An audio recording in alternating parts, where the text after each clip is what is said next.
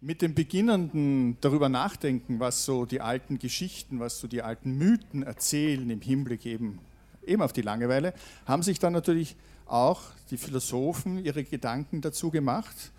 Und ein Anfang der Philosophie, sagt man, ist das Staunen, dass ich sozusagen die Welt sehe und bin ergriffen von dem, was da so rundherum passiert und möchte einfach wissen, wie ist es aufgebaut, wie funktioniert das.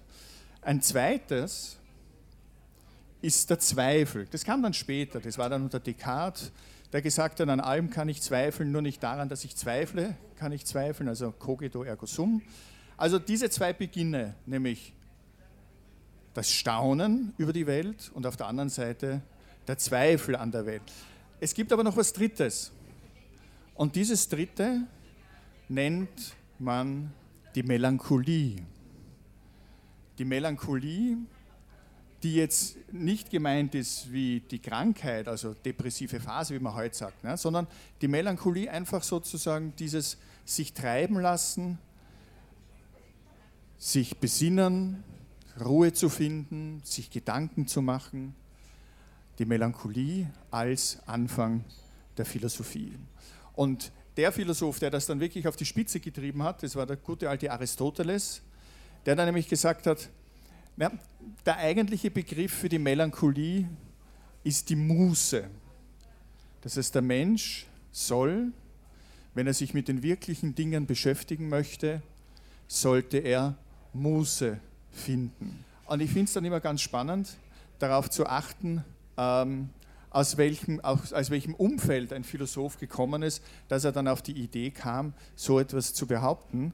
Und im Hinblick auf den Herrn Aristoteles, ich, seh, ich lese nur ein ganz, ganz kurzes Zitat vor, hat er eben gesagt, die Glückseligkeit scheint in der Muße zu bestehen. Wir opfern unsere Muße, um Muße zu haben.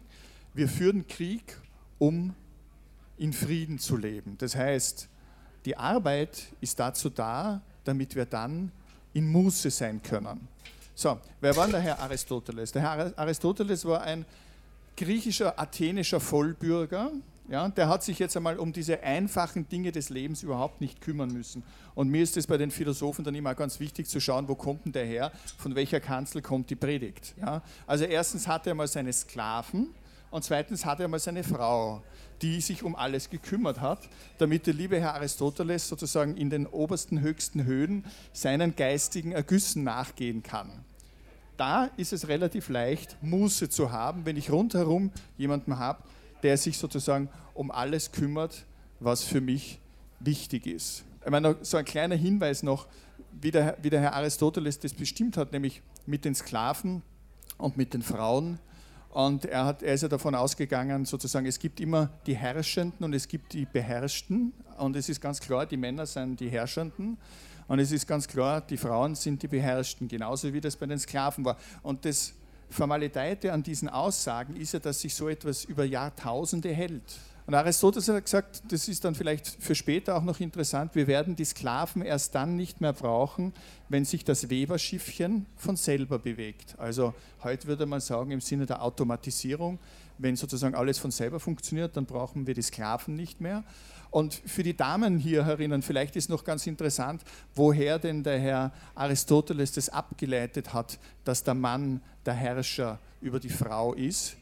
Das hat der Herr Aristoteles von Homer, weil bei Homer gibt es nämlich eine Textstelle, die lautet, jeder gibt das Gesetz für seine Kinder und Weiber.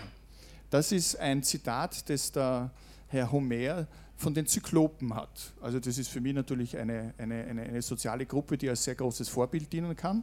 Ähm, also von daher leiten die ab, dass sozusagen das Verhältnis von Mann und Frau durch die ganze Antike sich auf diese Art und Weise, was heißt Antike, bis fast heute, ja teilweise immer noch heute, so darstellt. Also leicht zu sagen, die Muße habe man, wenn ich andere habe, die mir das ermöglichen. So.